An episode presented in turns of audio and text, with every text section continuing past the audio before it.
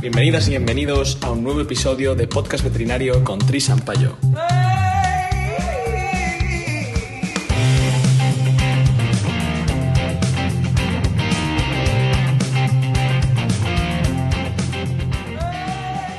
Hola veterinadictos, eh, hoy muchas veces lo digo que es un día especial o una entrevista especial, pero hoy es de las más especiales y iréis viendo por qué a lo largo de la, de la entrevista.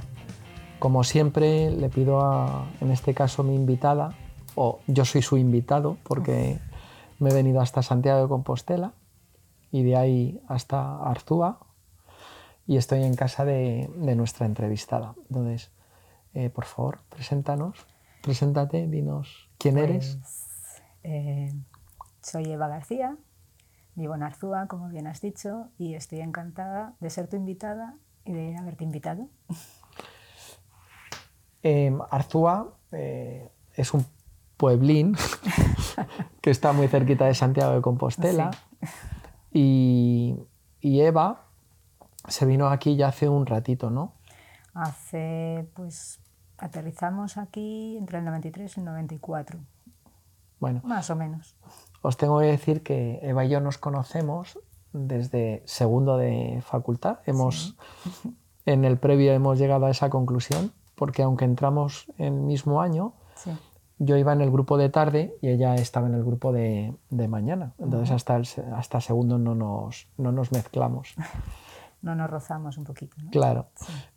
Mm, ¿Cómo llegaste a veterinaria? ¿Cómo llegué a veterinaria? A la, a la facultad. Pues cumpliendo mi sueño de toda la vida, porque yo siempre quise ser veterinaria.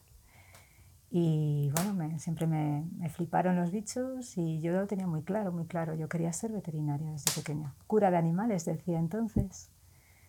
Y bueno, pues eso, como te contaba antes, cuando descubrí que lo que yo quería ser se llamaba así, veterinaria, pues me encantó, me encantó aquella palabra.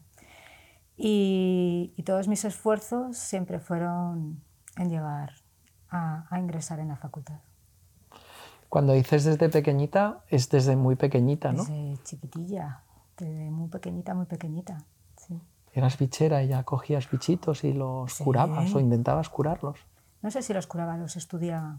Yo era como los niños de aquella época fan de, de Rodríguez de la Fuente, ¿no? Y a mí me encantaba eh, coger lagartijas, caracoles, y los miraba y veía lo que hacían y les alimentaba y era lo que podía tener, lo que me dejaban tener en casa. No, en mi casa no, no pude tener perro, ni gato, ni nada.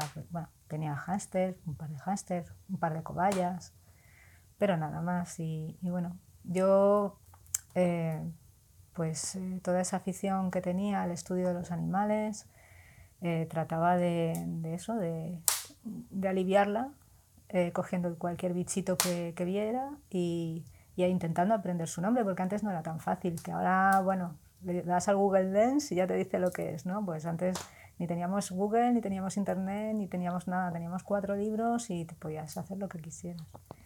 Y bueno, pues, pues yo lo tenía muy claro. Quería ser eso o bióloga. Y O si- bióloga. Claro, si no podía Claro. entrar en veterinaria, bióloga, y si no, pues no quería ser nada más. Esto a algunos de los entrevistados también me lo han contado, ¿no? Que si no hubieran entrado en veterinaria, pues hubieran buscado, no hubieran estudiado una carrera, hubieran hecho otra cosa. Sí, no es posible. Yo, por ejemplo, jamás me planteé estudiar medicina. O sea, yo no hubiera sido una buena médica ni, ni- no. O sea, es que creo que la responsabilidad de la salud de una persona es demasiado grande para mí. No, yo no me veía ahí, no, nunca. Pero porque te asustaba esa toma, no me- porque como veterinaria también tienes que tomar decisiones y Sí, sí, responsabilidades, seguro que las tomas o tomabas. Lo que pasa es, no sé, quizá a lo mejor es un exceso de empatía, no lo sé, pero yo, por ejemplo, veía algo, a alguien que le dolía un dedo y me dolía a mí. Entonces, mm, mm, la sensación no era de, eh, ay, quiero aliviarte el dedo, sino que me está doliendo a mí lo que te duele a ti, ¿no? Entonces, no, no, Era como que no. como que no, no. Cuando ¿De qué año hablamos cuando entramos en la carrera? Pues en el Lo hemos 86, recordado. ¿no? Sí, en el 86. ya hace un ratito, ¿no? Hace otro ratito, sí. Somos del mismo año, del 68, Cuando la primavera, y sí, y casi, casi del mismo mes. Casi, Mm, casi. Tres eres un mesecitos. mayor, ¿no? Soy un poco mayor, joder, es verdad, es verdad. Soy un poco mayor que tú. un poquito. Pero no mucho más, No. no, mucho más. ¿Cómo, ¿Cómo nos conocimos? ¿Cómo nos conocimos? Pues nos conocimos un día, nos, nos vimos, hablamos, ¿Sí? Incluso. hablamos y igual hasta nos caímos bien, ¿no? Igual sí, igual sí. Y no sé, ¿quieres saber de qué hablamos? ¿Tú te acuerdas? Eh, sí, ¿Sí? sí. No lo creo. ¿No te lo crees? No. te lo quieres creer? bueno, pues yo me acuerdo, estábamos Almudena y yo, ¿te acuerdas de Almudena? Sí. Estábamos Almudena y yo y empezamos a hablar contigo y tú llevabas un colgante precioso con un trisquel. Y Almudena te dijo, anda, eso es un símbolo celta. Y empezamos a hablar y tú nos, nos explicaste lo que significaba. Y bueno, pues, pues a partir de entonces, tú para nosotras eras el niño del trisquel, el chico del trisquel, el trisquel y el tris. Bueno, esto es un secreto que, que desvelamos en esta segunda temporada. Es algo que en alguna ocasión he dicho porque me llamaban Tris, pero solo por encima, ¿no? Pues la responsable de, de mi nombre actual y de que todo el mundo me conozca con este nombre es la persona que estamos entrevistando y por eso, eh, bueno, es muy especial porque yo en gran medida soy quien soy, aunque suene muy fuerte, Mucho, porque el no- sí, pero el nombre marca mucho.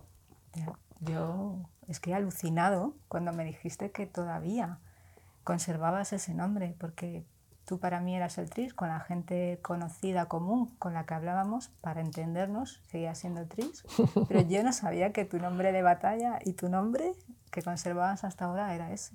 Os No tengo que decir que hace 35 años que no nos veíamos. Pues yo ya Por sé, ahí 32, 31, Sí, sí, una sí. cosa así. Más o menos. Sí, sí. Pues claro, por eso eh, no tenías ese... Lo tenías tan... Pues sí, sí, Nada. de hecho, lo comentábamos antes que, que me cambió el nombre hasta en la familia. O sea, todo el mundo me llama, incluso en mi familia, de esta manera. Mira qué cosas. ¿eh? Sí, sí, qué fuerte. Porque para ti la palabra, me contabas algo de las palabras, ¿no? De Ujú. algo muy bonito de para ti las palabras son importantes. Bueno, eh, yo creo que, que siempre he tenido sinestesia, ¿no? Eh, yo hay palabras, hay letras que veo de colores, lo que te comentaba antes, eh, mi nombre lo veo verde porque lleva una V. Entonces, cuando me dijeron que el ser cura de animales era ser veterinario, pues era un- una palabra verde que me encantó porque era mi color favorito. Y, y bueno, ¿quieres saber cómo, de qué color veo yo Tris? Lo he pensado cuando hemos hablado de esto un poquito antes. Está a punto de preguntártelo, pero no, no me he atrevido. Pero dime, dime, ¿de qué Pues color? Para mí Tris es eh, amarillo dorado. Las Is eh, las veo amarillas.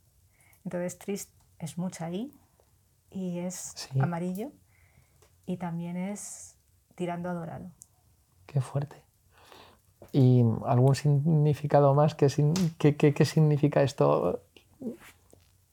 ¿Qué significa? ¿Qué significa? No sé, o sea, para ti el verde, Ah, por ejemplo, te, te produce paz, te produce armonía. El verde era, un- era mi color favorito cuando era pequeña y, y bueno, pues es un color que, que me habla de la naturaleza, por supuesto.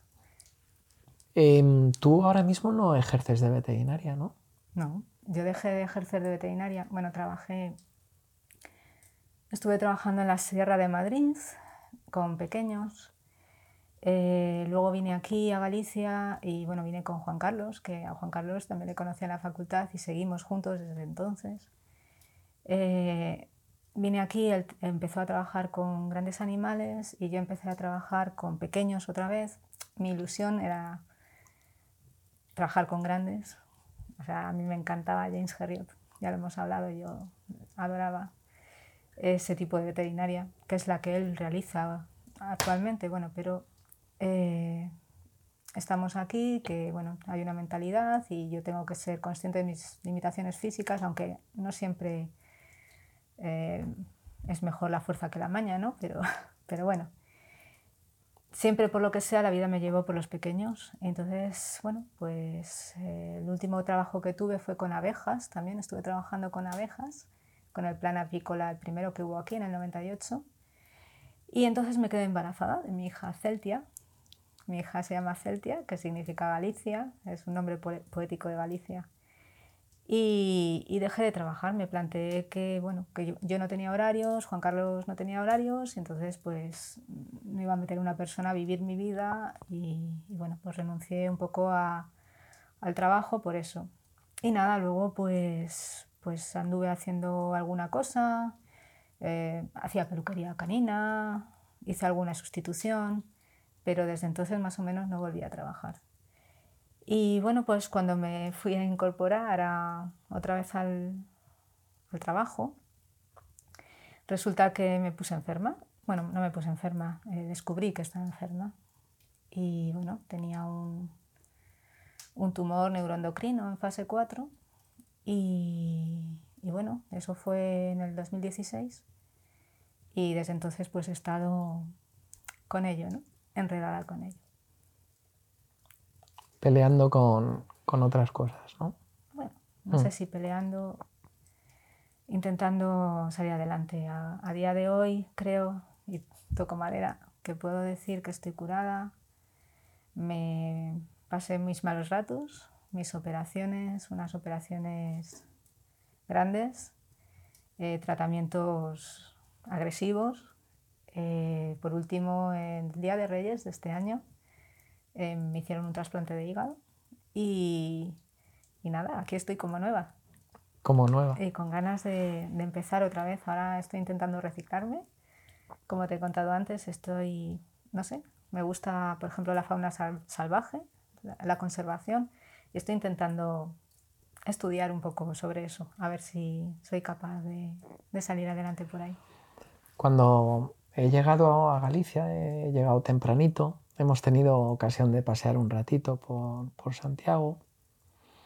Mm, me ha sorprendido, no me ha sorprendido, pero sí llama poderosamente la atención eh, la naturalidad y la tranquilidad con la que cuentas en general todas las cosas.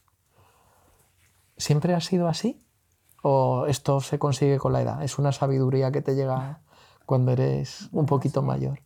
Yo creo que, que se puede hablar con tranquilidad de las cosas cuando, cuando las has interiorizado y cuando las has superado. ¿no? Eh, yo hay ciertos temas que me cuesta mucho hablar de ellos, pero quizá porque esto ha formado parte de mi vida durante los últimos años de ella, no me, no me cuesta. No me cuesta porque tampoco he tenido que contárselo 20.000 veces a 20.000 personas. Ya como te conté antes, al principio no se lo quise contar a la gente. Eh, tuve mis procesos ¿no? de, de interiorización del problema y de lo que me pasaba y todo esto.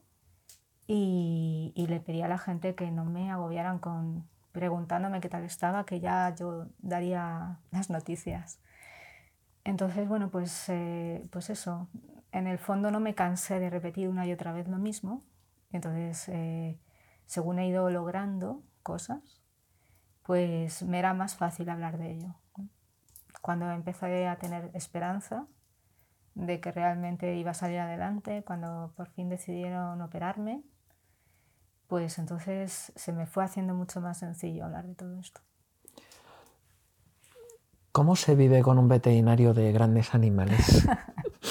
Porque además es un veterinario, como dices, al estilo James Herriot. o sea, los que, por favor, no tengáis edad de haber leído estos libros, buscarlo. James Herriot tiene unos cuantos libros brutales que yo creo que deberían ser libro de texto obligatorio en las universidades. ¿Cómo se convive con un veterinario de grandes animales en Galicia? Pues te voy a contar un secreto. Yo cuando entré a la facultad eh, tenía una máxima y era que nunca estaría con un veterinario. ¿Y qué tardaste? Bueno, unos meses. Bueno, bueno, te diste, te diste unos meses de- Sí, para unos reflexionar. meses para reflexionar. Sí, sí, yo quería ser la veterinaria de mi familia. Me, me parecía algo tan especial que quería ser yo la que fuera especial en mi familia, ¿no? Bueno, mi familia me refiero pues a la futura familia que tuviera o lo que fuera, o mi pareja, lo que fuera.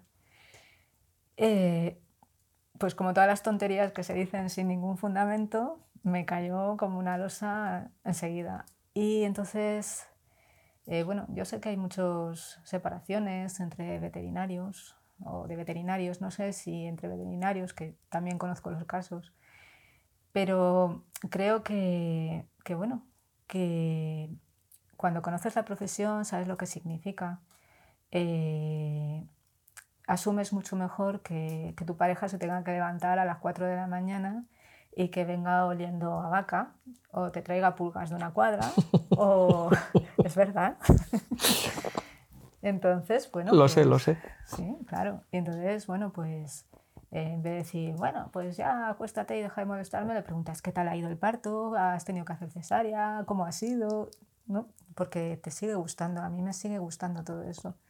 Entonces, bueno, pues eh, si lo comprendes y, y bueno, pues yo creo que, que es sencillo. O sea, en ese sentido es sencillo. Es difícil también porque durante cinco años, por ejemplo, no hemos tenido ni un solo día libre.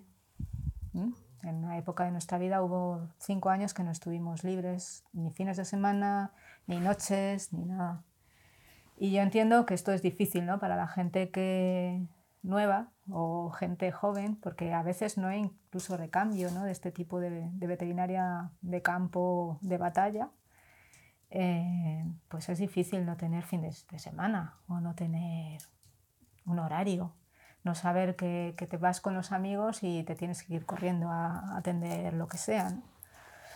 Se Pero pierden bueno, amigos también así, ¿no? No lo sé. Yo, a no ser que tus amigos sean todos veterinarios. No sé, yo, no? yo, he tenido gente en casa y Juan tener que irse y lo, lo, más habitual es que la persona que nos está visitando se vaya con él. Es Como un parte, hecho... Exactamente, es parte del turismo, de venir a Galicia, ir con Juan Carlos a ver, a ver un parto a las 3 de la mañana o 2 de la mañana con alguna cervecita además. Sí, bueno, eso no se dice. Eso no se dice, perdón, perdón, perdón, eso no lo hemos dicho, eso no lo hemos dicho.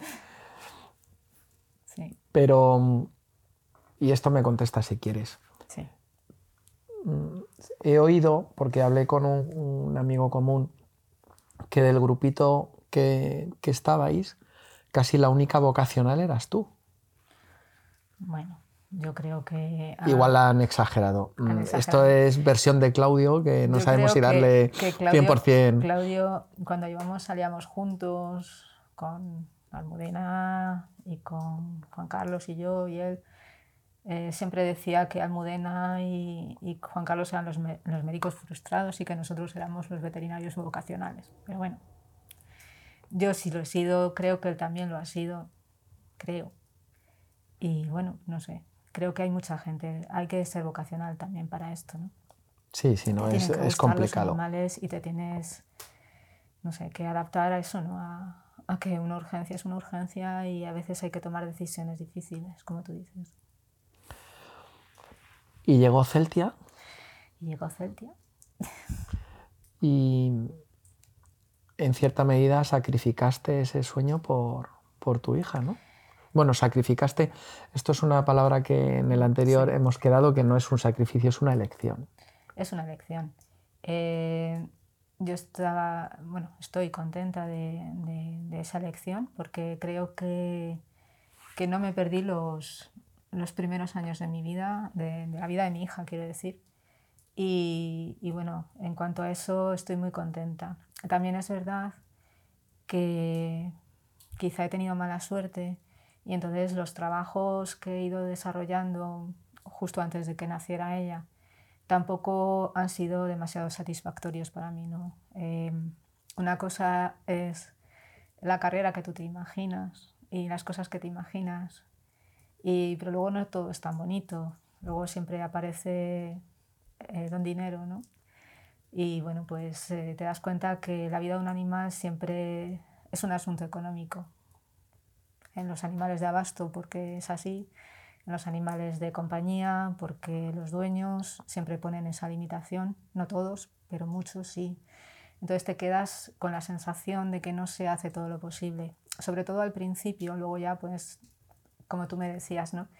Em, eh, asumir que ese no es tu problema, que tú has hecho todo lo posible. Pero, pero sobre todo al principio frustra mucho, ¿no? Pensar, he estudiado tanto, ahora soy lo que quería ser y yo quiero curar este animal y no me dejan, no me dejan, o no tengo los medios, o yo siempre he trabajado un poco sin medios. Bueno, ha sido un poco las circunstancias de la vida que me han llevado a un sitio o a otro. Y, y, bueno, en ese sentido tengo un poquito de frustración en cuanto a la profesión.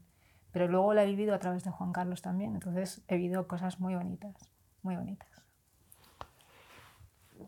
Y hay una Eva, bueno, escondida no, pero que no ha salido todavía, que es la Eva artista, ¿no? Bueno, artistísima.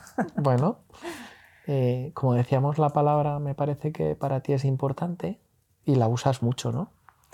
¿Quieres que hablemos un poquito de...? Bueno, sí, claro. Durante todos esos años que, que no estuve trabajando, que estuve aquí mmm, con mi hija, pues piensa que bueno, nuestras familias, nuestras familias estaban en Madrid, nuestros amigos estaban en Madrid.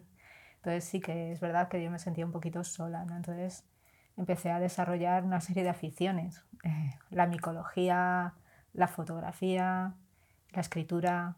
Eh, yo siempre he escrito, siempre me ha gustado muchísimo escribir. Y, y bueno, pues eh, por lo mismo, la vida te quita tiempo para eso y cuando lo vuelves a encontrar, pues, pues te vuelves a utilizar esa herramienta. Yo creo que es una herramienta de descargar el cerebro, ¿no? de, de, bueno, de archivar un poco tus pensamientos. Y bueno, descubrir, por ejemplo, el microrelato, que, que me era accesible, porque es un relato corto. ¿no? Eso no significa que cuentes cualquier cosa o sea fácil, pero es un relato corto eh, tiene su estructura, tiene sus, sus normas, ¿no? Pero es accesible en cuanto a que es corto. Entonces, pues me aficioné a él, empecé a concursar, empecé a conocer gente, me pasó lo mismo con las setas, que empecé a... las tóxicas y las comestibles. Yo empecé a conocer gente a través de la pantallita de, del ordenador, porque bueno, aquí, aquí bueno, pues estaba un poquito limitada en cuanto a tiempo, sobre todo, y bueno, también en cuanto a afinidades, eh, de conocer eh, gente pues, que comparta contigo algunas inquietudes. ¿no? Y empecé a conocer gente de todos esos ámbitos y, y, bueno, pues, pues yo jamás me he aburrido. O sea, yo aunque no trabajara, siempre he buscado algo a lo que dedicar mi tiempo. ¿Quieres decir que no trabajaras Sí, en lo que entendemos como un trabajo tradicional remunerado. Ejerciera de veterinaria. Sí, efectivamente. Tenía bastante trabajo en casa, pero bueno, siempre encontraba un rato para, para pintar, para, yo qué sé, es que a veces me entran neuras y me apetece, pues eso, yo qué sé, hacer arcilla o ponerme a hacer collares o ponerme a coser o, o ponerme lo que sea. Me gusta y siento la necesidad, cojo los pinceles, pinto y se me pasa. Entonces al cabo de ocho meses me vuelve a entrar la necesidad de pintar y es así, o de escribir, o de... es así. Cuando ves palabras, has dicho que ves colores. A veces. ¿Y al revés? Cuando veo colores veo palabras, no. No. Cuando, cuando estás pintando no estás viendo escribiendo. No, cuando estoy pintando estoy viendo equilibrios. Para mí los colores, eh, bueno, no sé si los combino bien o mal, pero para mí los colores tienen un sentido en, su, a ver, en su combinación, ¿no? Eh, este color junto con este o este matiz junto con el otro eh, es una especie de equilibrio que en mi cabeza me relaja. Entonces utilizo la pintura para eso. Es, también, es un poco como la escritura te sacas los pensamientos de la mente y los plasmas en palabras, o te sacas los pensamientos de la mente y los plasmas en colores. Y bueno, pues en eso, a eso me dedico a veces, a llenar el pasillo de, de, cuadros horrorosos, pero bueno, que ahí están. A mí me han servido en su momento para cada uno para, para algo.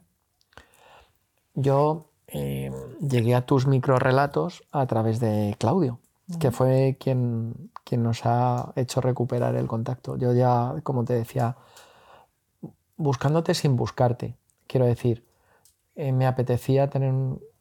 Pero lo típico, pues el día a día te lleva y no tienes ese momento, ¿no? Y casualidades de la vida, un día que estaba en, esas pesquisas, aparece Claudio y me dice básicamente dónde estabas, qué hacías y, todo, ¿no? Y entonces te pedí, por eso te pedí en agosto que me mandaras el cómo llegar a, tus microrelatos. Y no me he leído todos, pero casi. ¿Todos? O sea, está, o sea, es 2014 por ahí, es el Por ahí, sí, 2000, sí, sí. Empecé, además me fui al 2000, o sea, me fui al primero de lo que en el blog. si me hubiera gustado poder tener una conclusión así inteligente para poder ahora valorar, pero sí que noto, si te lo puedo decir. Sí, claro es brutal los giros que das muchas veces, o sea, muchas veces empieza una historia que parece que va a ser de color de rosa y acaba de una forma totalmente distinta, ¿no? Y eso pasa muchas veces. ¿Tiene una explicación? Bueno, una de las... Eh, Simplemente un estilo. No, una de las... Eh, de los vicios o de, bueno, de las formas de, de hacer microrelato eh, que bueno, no siempre tiene por qué ser así, pero muchas veces se hace, es posible que yo lo haya hecho mucho, es siempre intentar sorprender con el final. Yo lo he flipado muchas veces, ¿eh? más de una vez. Con el final. Entonces, eh, tú estás leyendo una cosa y de repente te cuentan otra. ¿no? El, el microrelato, una de las características que tiene es, es que el lector es cómplice. O sea, yo no te lo cuento todo, yo te cuento algunas cosas y tú pones el resto. Entonces, no es igual para cada persona. Y sobre todo, si un microrelato eh, te está contando una cosa y luego de repente te, te, hace un zas con algo que no te esperas, pues, pues bueno, no siempre tiene por qué ser así, no todo lo que he escrito es así, ni todo lo que escribo es así. Pero bueno, es una de las, de las formas típicas del microrelato pero bajo, desde mi ignorancia absoluta, ¿eh? esa también se puede hacer al revés. Podrías empezar una historia que va a parecer como de terror y que acabe en color de rosa, ¿no? Sí, sí, totalmente, de acuerdo. Pero no es tu... Bueno, pues igual no me ha salido ninguno, o a lo mejor sí, no lo, no lo has leído, porque bueno, en el, sí, blog, sí, no, pues, en el blog público determinadas cosas, no todas, pero, pero sí. No, y yo he, he leído, pero es verdad que había veces que ya empezaba, era muy curioso, empezaba a leer la historia que me estaba enganchando ya en la segunda frase y decía, no quiero saber el final, no quiero que esto acabe mal, porque va a acabar mal, jolín, si es tan bonito, ¿por qué tiene que acabar? Me vale, y a lo mejor no me lo leía entero. E, esto reconozco que me ha pasado más de una vez, ¿no? Pero hasta esa... Mira, tengo Eso ya has, provocado una, un... No sé si es el objetivo que pretendes en tu lector provocar, pero ya provocabas una cierta reacción, reacción la que sea. ¿no? Pues entonces estupendo. Eh, yo tengo un amigo que, bueno, eh, desde que empezaba, yo participo en un concurso eh, de un blog de, de microrelatos y bueno, se editan, al final de año se editan los, un libro con los microrelatos ganadores y tal. Y tengo un amigo al que siempre le regalo este libro. Y bueno, no es que yo esté en todos los libros, pero bueno, los que estoy y tal. Y siempre me decía, es que todos los microrelatos son chungos y acaban mal y, son de miedo. Y, yo decía, bueno, no todos. Pero luego me ponía a leer y decía, si tiene toda la razón, es como que, que realmente la gente cuando escoge, cuando los jurados, cuando te, te cogen un microrelato, es porque, porque les ha dado ese puñetazo en el estómago, ¿sabes? Entonces, claro, a lo mejor a nadie le, interesa que Bambi es muy lindo y muy tierno y entonces, pues cuando se hace grande, eh, tiene la mejor cornamenta del mundo. Y, fin. Ahí lo que falta, ¿qué es? que venga el lobo y le raje el cuello de arriba abajo, por ejemplo. Claro, claro. Pero igual estamos un poco fatal, ¿no? Un poco mucho. Sí. No sé. Bueno, pero quiero decirte que sí que hay microrelatos de. de bueno. Bueno, el, el- este no sé si lo has leído, el de Coartada, el que fue, fue finalista en Relatos en Cadena de, de la SER. Eh, la gente decía, "Jo", y le hacía gracia el microrelato y, se reían y decían, "Ah, qué gracioso, tal, no sé qué. Pero luego, cuando te das una segunda vuelta, te das cuenta de que alguien ha muerto. Que sí que no, que no es para reírse. Bueno, no sé, a lo mejor es gracioso, no sé. No lo sé. Bueno, Bueno, me llamaba la atención y, y eso te digo, bajo desde mi ignorancia absoluta me apetecía que me explicaras un que, poquito. bueno, realmente ahí, ahí en ese blog eh, van microrelatos. Eh, cuando escribes más largo, no tiene por qué ser así, ¿no? Dinos dónde te encontramos para que el que nos esté oyendo, si te Aquí en mi apetece. casa. Eh, bueno, sí, tengo un, un- un blog de escritura que se llama Gotas de Luz Pálida. Y además es que ese nombre eh, me lo puso Claudio, ¿no? Eh, cuando estábamos en la facultad, a mí a veces me gustaba ponerme trenzas y parecía una india, por lo visto, entonces me llamaba Luz Pálida. Entonces, bueno, pues como a mí una de las cosas que más me gustan es fotografiar gotas, me encanta. Y, y bueno, pues un día dije, ¿y cómo, me, cómo llamo esto? Dije, pues eh, las gotas, pero gotas de Eva, gotas, no, pues gotas de luz pálida, porque además me encanta siempre coger el rayito de luz a través de, de la gota de agua, ¿no? del rocío. Yo antes me iba por las mañanas cuando había nieblecita, me encantaba sacar fotos. Y así se llama, gotas de luz pálida, En pequeñito tiene una frase más. ¿sí? Que apenas empapan. Mm, ¿Tienes un seudónimo o el nombre del blog o seguro que tiene historia también? Lo de la salamandra. Y no solo la salamandra.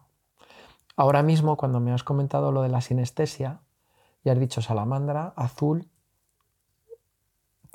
Sí. El azul es ahora mi color favorito. Salamandra es, un es una palabra que me encanta. O sea, me gustan las salamandras, evidentemente, pero salamandra como palabra me gusta mucho. Me gustan mucho más las salamanquesas que las salamandras. ¿Hay diferencia o son el mismo animal? Ay, mo- Dios mío, ¿en Es una provocación, es una Ah, bueno, provocación. bueno, bueno, bueno, es una provocación, es una provocación. Bueno, Lo ¿a digo porque-? No te enfades, no te enfades. ¿Te gustan más las salamanquesas? Quiero decir que me gustan. De hecho, no sé si te has dado cuenta que en casa tengo bichos. Bueno, Sí. Esto es un tuatara que me trajo mi amiga Almudena de Nueva Zelanda. Pero sí tengo la casa llena de En casa de mi abuelo había salamanquesas. Aquí no llegan todavía. Y era como una salamanquesa en el cuarto oscuro. Siempre estaban en el cuarto oscuro, que era como una habitación que había en la segunda planta donde estaban los dormitorios. Y lo típico, pues había un, un huequecito que pusieron una puerta y era el cuarto oscuro que era el almacén, ¿no? Donde se accionaba la luz con un interruptor de estos de... Sí, del clic-clic. Sí, no, no de los de Sí, no de los de, de los de girar, ¿no? De las manillas. Y ahí siempre había una salamanquesa de una forma u otra. Y en una terracita que les encantaba estar en la zona de geranios. Tenían una terracita con geranios y, y lo de salamanquesa era una palabra que me fascinaba. A mí me fascinan ellas. Bueno, prefiero llamarlas así. Bueno, son gecos, ¿no?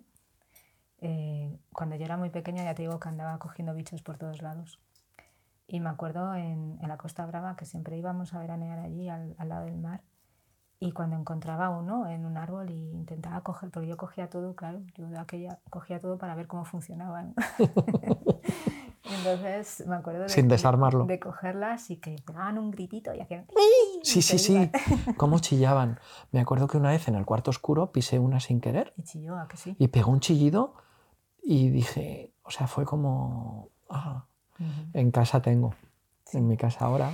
Claro, aquí han llegado en Orense, en Orense hay, pero bueno, todavía el cambio climático no. Dicen que ha llegado por la madera, que tal, no sé qué. A mí me encanta, me encantaría tener salamanquesas en casa. De hecho las tengo, pero las tengo de, de hierro, de metal, de cerámica. De, Sufren un poquito menos con el clima, ¿no? Y bueno, y, y lo que pasa es que me gustan mucho, pero, pero claro, Salamandra es un nombre mucho más bonito. Entonces, ¿Sí? Para mí Salamandra es, no sé, Salamandra. Y bueno, todo esto viene un poco de que eh, en otro concurso que, que, que participaba yo, se llamaban Las Justas, del microrelato. Entonces hacíamos microrelatos de 50 palabras, eran como una justa, te, te enfrentabas a otro y a ver quién ganaba y tal. Em, y no sé jo, esto le va a encantar a, a mis hijos que se ven. eh, bueno, eh, sí, es otra historia, pero luchas dialécticas, las vamos a llamar así, con un poquito de música, sí. Y, y era muerte esas luchas claro, o cómo si eran? Ya, ya perdías, pues nada. Y, y bueno, pues entonces eh, participabas con un seudónimo. Y mi primer seudónimo fue Salamandra. Salamandra, y yo era la Salamandra. Entonces la gente de, de este ámbito pues me conocían como Salamandra. De hecho, todavía hay gente que me llama, hola Sala. sí. Y cuando hice, abrí el blog, dije, bueno, pues lo tengo muy fácil, voy a ser Salamandra igual. Claro. Pero azul, porque a mí me gusta la sa- el color azul mucho. Ahora es tu color favorito. Sí, hace mucho tiempo que es mi color favorito. Me gustan todos los colores, pero, pero azul, el azul es mi color. Aquí el cielo, me acuerdo una de las veces que estuve en Irlanda, que fuimos a ver el Trinity College, y entonces nos explicaban de qué color eran las fachadas y nos contaba, es gris cielo. Porque en Porque Irlanda el, cielo es gris, ¿no? claro. Aquí el cielo es azul a veces o Aquí, eh, con el paso de los años, el, cielo es, es azul más tiempo. Eh, sí. es un mito que llueve tanto en Galicia o ya no llueve tanto. Mm, llueve, depende de los años. Ya no llueve tanto. Ahora hay más días de calor. Yo me acuerdo cuando nació mi hija que hubo un verano que hubo dos días de calor horroroso, que además era un congreso de Anembe. y, y estaba yo aquí sola con ella porque Juan Carlos estaba en Santiago, era en Santiago. Y, y me acuerdo de haber pasado un calor horroroso y era como algo especial. O sea, aquel, aquel calor horroroso. También hubo un año que, que fue cuando ya tenía un año así, que, que llovió desde septiembre hasta junio sin parar. Entonces yo estaba desesperada con la niña aquí metida con la lluvia, mucho. Y ahora sí es habitual tener días de mucho calor y sí es habitual que haya épocas de sequía y sí es habitual ver cielos azules. Cuando, cuando de repente te ha pasado lo que te ha pasado y te han vuelto las ganas o, o sea, tus ganas de volver a la profesión o de reciclarte se debe al haber superado este problema, te ha hecho recapacitar o decir he dejado algo y me apetece volver. El bichito de la veterinaria lo tienes ahí dentro todavía. El o- bichito sí, sí lo tengo. Eh, bueno, eh, digamos que, que yo siento dentro de mí que he cumplido ya eh, una parte de, de, de mis etapas, ¿no? Mi hija ahora tiene 22 años ya, está criadita. Eh, yo he superado esto, entonces es ahora como un borrón y cuenta nueva, ¿no? Y, y bueno, pues eh, he pasado años escribiendo, pintando, ya hemos dicho, ¿no? Haciendo un montón de cosas diferentes. Y creo que, que, bueno, que ahora tengo que, que retomar un poco mi vida laboral y me apetece hacerlo con algo que realmente me guste, con algo que realmente me apetezca. Porque, bueno, me- esto me lo planteé cuando me fui a apuntar al paro. Yo toda valiente, ya en julio ya me fui a apuntar al paro. Y, y me decía la orientadora, bueno, pues sácate unas oposiciones. Yo decía, no, no, yo no puedo estudiar oposiciones, qué horror. Yo no soy capaz ahora mismo de estudiar oposiciones. Hacer curso de gallego, dar cursos de manipulador de alimentos. Y yo decía, pero si en realidad lo que quiero no es amargarme la vida, o sea, quiero trabajar. Yo quiero trabajar porque necesito trabajar para mi- que mi vida laboral sea un poco decente. Pero ya que tengo que trabajar, eh, tengo que trabajar en algo que me guste. ¿Y qué es lo que me gusta? Y es lo que me gusta. Es que, o sea, es lo que me gusta. Si puedo hacerlo, lo haré. Si tengo que trabajar de cajera, pues seré feliz igualmente. Pero bueno, si puedo trabajar en lo que me gusta y en lo que lo he dejado un poco en stand-by durante demasiados años, pues mejor. Mm, esto, yo creo que esta reflexión molaría que, no sé, los que nos estéis escuchando y tengáis esas crisis de las que hablábamos el otro día y penséis que qué rollo de profesión, mm, a lo mejor es una suerte, ¿no? Tener esta profesión. Yo creo que si te gusta, eh, puedes acabar odiándola por factores que no tienen nada que ver con lo que es la profesión en sí. Me refiero a que no tiene que ver con curar animales, ¿no? con la medicina veterinaria. Factores ajenos, ¿no? como que tengas que trabajar pues, con unas condiciones laborales X o como que tengas lo que hablábamos antes, ¿no? de, de que el dinero sea un hándicap para, para hacer lo que tú crees que se debe hacer. Eh, creo que se pueden tener crisis por todas esas cosas. Pero si realmente te gusta, creo que la veterinaria es una de esas profesiones que ayudan a que el mundo sea un poquito mejor. No sé. Igual que la medicina, ¿no? Mm, bueno, podríamos discutir sobre eso, porque en la medicina salvamos humanos y los humanos a veces son un ah, asco. Ya, sí, bueno. no, no vamos a meternos en ese jardín, no, no hace falta, no hace falta. Seguro que la veterinaria cambia el mundo. Y eh, ahora, bueno, pues en esta nueva fase también de mi percepción de la profesión, pues estoy contactando con profesionales que están haciendo cosas por el mundo, ¿no? Para salvar el mundo y para salvar a los bichitos de otras zonas. Y yo creo que somos importantes y sabemos, sabemos hacerlo. Yo creo que en este país no se valora mm, demasiado la profesión, por lo que yo he vivido, que a lo mejor me equivoco, pero por lo que yo he vivido no se la valora como se debería valorar. Ahora hemos tenido un ejemplo ¿no? con la pandemia. Sí, claro. No se valora la profesión como se debería valorar. Y, y bueno, eh, quizá eso sea una causa de desánimo para la gente, pero, pero pienso que siempre merece la pena salvar la vida de un animal o salvarla o quitarle dolor o, o incluso salvar, ayudar a una persona cuyo animal está enfermo y le provoca malestar a ella, ¿no? Porque queramos o no, nosotros también influimos en, los propietarios. Yo me acuerdo que de estar en la clínica y, estar recibiendo gente que te contaba sus problemas y a veces veías al perro y el perro no tenía absolutamente nada, iban allí para contártelos. Bueno, no sé si supongo que a muchos compañeros le habrá pasado, ¿no? Pero es así.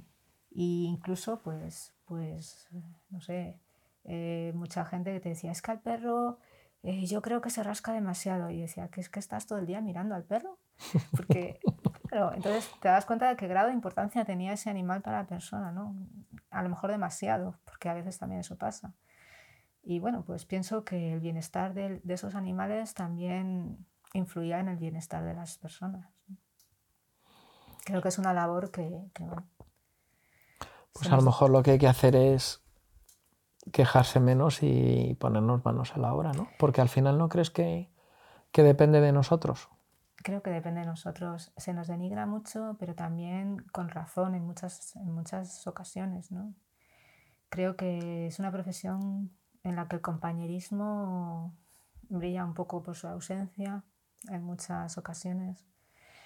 Creo que es una profesión en la que, no sé, eh, se nos tilda, se nos tacha de peseteros, de, querer ganar dinero, de que y la gente bueno que busca igualas o por qué no existe la seguridad social para animales, pero es que tú no eres consciente de que alguien o algo está o tú mismo estás pagando la seguridad social por ti mismo y, y no sé, no sé, pienso que que no siempre está bien, bien valorada la profesión. Seguro.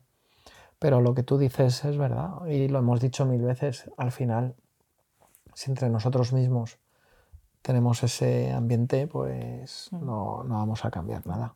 Pero para eso estamos aquí, con programas como este, para demostrar que hay veterinarias, en este caso, que a pesar de que la vida, por lo que sea, les ha llevado por otro, otro camino, siguen teniendo esa ilusión.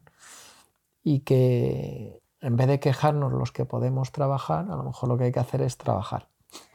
Pues sí, bueno, supongo que todo el mundo se queja de lo suyo siempre, pero, pero sí, sí, yo creo que, que gran parte de las carencias del colectivo, eh, la culpa es de nosotros mismos, que no luchamos en la misma dirección para lograr cosas, ¿no?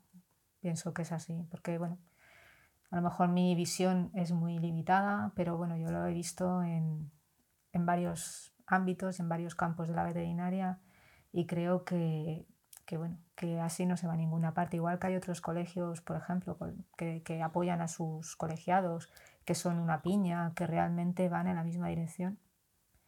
Nosotros vamos un poco cada uno a nuestra bola, a nuestro propio beneficio y a fastidiar un poco al, al de al lado. No digo que todos, por supuestísimo que no, pero hay gran cantidad. Oye, ya se nos está pasando la hora, aunque te parezca impresionante. A mí se me ha pasado volando. Sí. Em, ¿Qué diferencias ves? Hemos estado viendo fotos hace un ratito. Me ha sorprendido con fotos de, del 86, 87. ¿Cómo hemos cambiado? Yo nada. Tú estás igual, cierto. Y no me refiero a lo físico, ¿vale? Por ahí no vamos a entrar porque no quiero que digas cómo hemos cambiado o cómo he cambiado. Pues yo creo que, que, bueno, hemos cambiado mucho. Básicamente se supone que las personas con los años maduran, entonces empiezan a ver las cosas de otra manera, ¿no?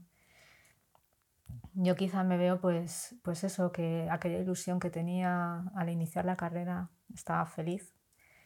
Aquella ilusión, ilusión se me bueno, se un poco con la realidad cuando empecé a trabajar. Y, y creo que ahora la he recuperado en cierta medida. ¿no? Quizá a lo mejor pues, he necesitado demasiados años de descanso para ello, pero creo que sí, que, que, que con el tiempo he decidido que, que mola. y tú, pues yo a ti te veo muy centrado, muy, muy serio. ¿Sí? Bueno, es que hay que decir que desde hace treinta y tantos años nos hemos visto pocas horas, ¿no? Sí, bastante poco. Entonces, bueno, no sé. O sea que he madurado un poquito también en 35 años. Bien, ¿no? Has madurado, ¿no? Sí, sí. Yo no sabría decirte ¿eh? si cuando he visto la foto no me reconocía. Y no digo físicamente. ¿Y cómo te sentías entonces y cómo te sientes ahora? No lo sé. Te he hecho esa pregunta para ver si, si yo te lo después, claro, si después de la entrevista me sirve para reflexionar, porque no lo sé, no lo sé. Yo entraba también un poquito lo que tú dices, ¿no? Con una idea de la profesión que luego no era la que nos transmitían. Entonces, ya lo decía el otro día, ahora me apetece estar en proyectos en los que podamos crear o participar en la creación o ayudar en la creación de veterinarios y veterinarias que, que después de 35 años de pasar por la facultad mm, sigan queriéndose comer el mundo, ¿no? Eso, eso sí me apetecería. Hombre, eso estaría genial. Amar tu profesión supongo que implica primero pues pues ser vocacional o haber descubierto que es tu vocación, aunque sea tarde, eso da igual, ¿no? Eh, pero además poderla ejercer eh, satisfactoriamente y eso, pues por lo que hablábamos antes, no siempre es posible. Pero yo no creo que sea una cuestión de veterinaria, yo creo que es una cuestión de muchas otras profesiones. Pienso que es así. De humanos.